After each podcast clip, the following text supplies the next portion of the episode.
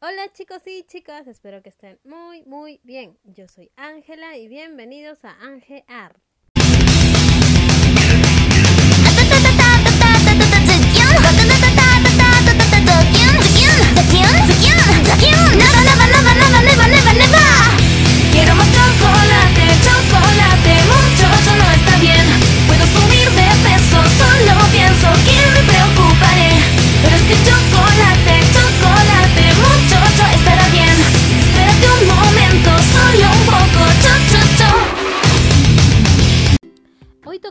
Un tema muy muy importante para todos aquellos que tienen una mascotita en casa. Y es que en estos tiempos de aislamiento social ellos son los más afectados. En el actual estado de confinamiento, tanto los dueños y las mascotas están compartiendo mucho tiempo en casa, y el cambio que esto ha supuesto en la rutina habitual ha derivado en la aparición de problemas de comportamiento y de conducta de algunos animales de compañía. La falta de estimulación, los paseos insuficientes y todo lo que implica estar en casa ha desarrollado en las mascotas comportamientos compulsivos y estereotipias. Es cierto que cada animal tiene su propia capacidad de adaptación, pero son los de carácter inseguro o nervioso, lo que más están sufriendo los cambios por el estado de alarma. Ustedes se preguntarán, ¿cuáles son los síntomas de estrés en las mascotas? Lo que al inicio parece beneficioso, me refiero al pasar más tiempo con las mascotas, tener más compañía y que ellos se sientan mejor, se está convirtiendo en el origen de este estrés. Uno de los síntomas que se da es problemas en la piel por excesivo acicalamiento en los gatos, conductas repetitivas como recorrer el mismo trayecto, conductas compulsivas como jadeos y se persigue excesivamente la cola. Ahora les pregunto, ¿han detectado alguna de estas conductas últimamente en su animal? Y si la respuesta es afirmativa, entonces es posible que tu animal esté sufriendo esta situación.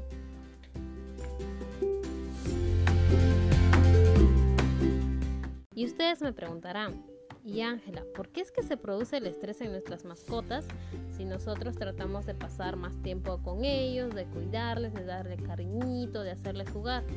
Pero cuidado, que este es la causa por la que se da el estrés y es que la excesiva atención por parte de los dueños o la familia puede generar a la mascota mucha tensión y nerviosismo. Al no entender la nueva situación y ser utilizado como medio para combatir el aburrimiento. Incluso ser fuente de entretenimiento dándoles cepillados constantes, revisiones, limpiezas diarias, juegos a deshoras y la sobrealimentación. Todo esto comporta una hiperestimulación negativa para el animal.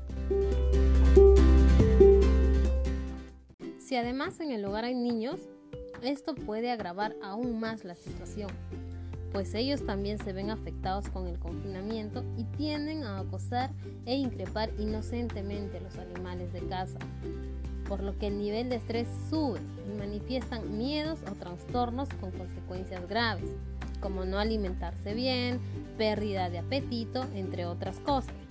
Dicho lo anterior, es importante recordar a los más pequeños de la casa que deben respetar el espacio de la mascota y su descanso. Es incluso recomendable que la mascota tenga una zona reservada donde se sienta segura y esté prohibido el acceso a los niños. Entonces, chicos y chicas, ¿qué podemos hacer para mejorar la conducta de nuestras mascotas? Es importante recordar que esta situación pasará y que volveremos a salir y estar mucho tiempo fuera de casa. Y esta vuelta a la normalidad también la notarán nuestras mascotas. Una de las consecuencias que la mascota puede desarrollar con el fin del confinamiento y con esta vuelta a lo cotidiano es el estrés por separación. Para intentar que esto no suceda y que tu mascota sobrelleve lo mejor posible este periodo y el que vendrá después, debes seguir las siguientes recomendaciones. 1. Dosificar la atención. Intenta racionar la atención a la mascota mientras dure el confinamiento y cuando finalice sigue atenta a su comportamiento, sobre todo las primeras semanas. Idealmente, habría que ir separándose de ella de manera progresiva y no dejarla muchas horas sola durante los primeros días. 2. Distribuir el tiempo de juego. También es apropiado gestionar la hora del juego dentro de una normalidad. Así podrá liberar tensión y actividad. Una buena práctica son los juegos de olfateo, como esconder trozos de snacks, o premios en rincones de la casa que mantendrán su mente ocupada. 3. Vigilar su alimentación. Igual sucede con la comida. La mascota debería seguir estas recomendaciones de nutrición durante el confinamiento, donde se aconseja el controlar el peso y la cantidad de comida que come. 4. Intentar mantener la rutina. Finalmente, Intentar cumplir con unos horarios normales de descanso, comida y juego. Esto ayudará a que la incorporación a la vida normal sea mucho más progresiva. Con paciencia y siguiendo estas indicaciones, medidas preventivas y consejos oficiales, todos podemos contribuir a que nuestras mascotas estén felices y disfruten de tu compañía durante este tiempo. En cualquier caso, si el caso se agrava, siempre debes acudir a un profesional y ponerte en contacto con un etólogo o adiestrador que pueda darte las pautas correctas junto con las recomendaciones de tu veterinario habitual. Señores, la actividad física es muy importante para nuestras mascotas. Esto ayudará a que se liberen de su estrés y no solo eso, que también mejora su salud física y actividad intelectual de nuestras mascotas. Esto se puede realizar sin necesidad de salir de nuestras casas. Una de ellas puede ser esconder pequeñas porciones de comida en diferentes lugares de la casa para que mediante el olfato hagan actividad física y ejerciten el intelecto. Otra puede ser con su juguete preferido hacerlo seguir al líder. Este tipo de actividad es entretenida y recomendada no solo para cachorros, sino puede ser para perritos adultos, para gatitos y entre otros. Finalmente, el clásico lanzamiento de pelota o bola de lana para los gatos.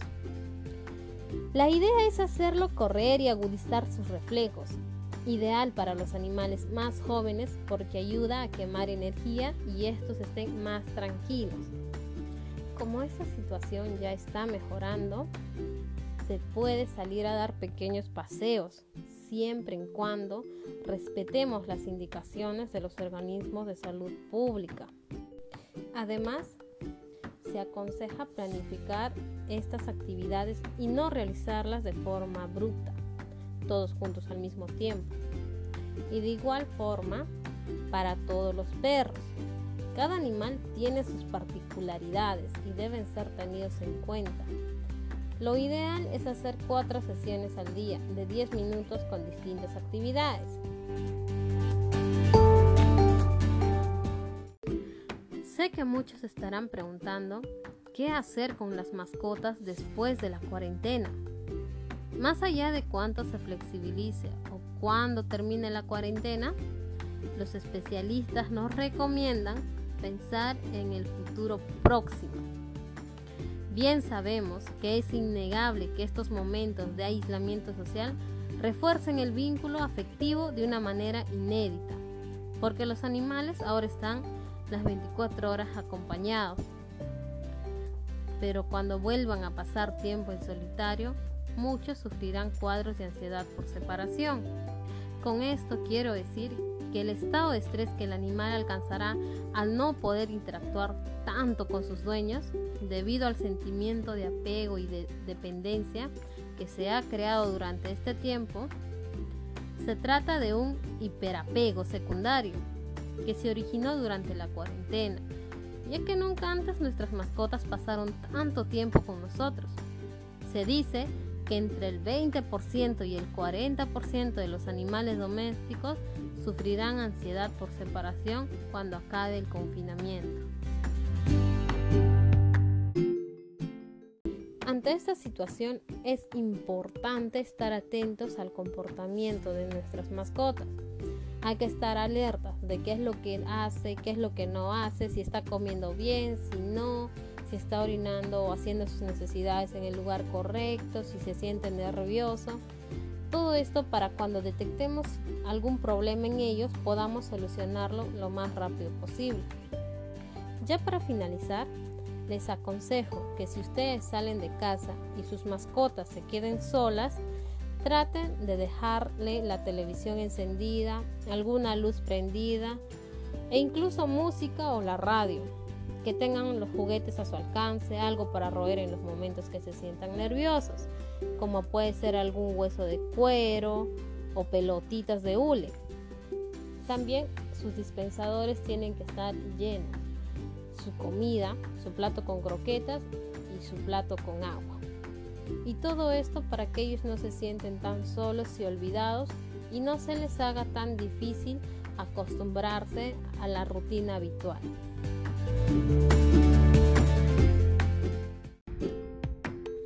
Bueno chicos y chicas, esto ha sido todo por hoy. Espero que estos consejos les ayuden mucho, mucho, ya que bien sabemos que nuestras mascotitas son las más afectadas durante este estado. Sin nada más que decir, no se olviden de seguirme en Facebook, que estoy como Ángela Poma, y suscribirse a mi canal de YouTube, donde me encuentran como Angear en la que les estaremos trayendo más contenido para nuestros engreídos. Y hasta la próxima.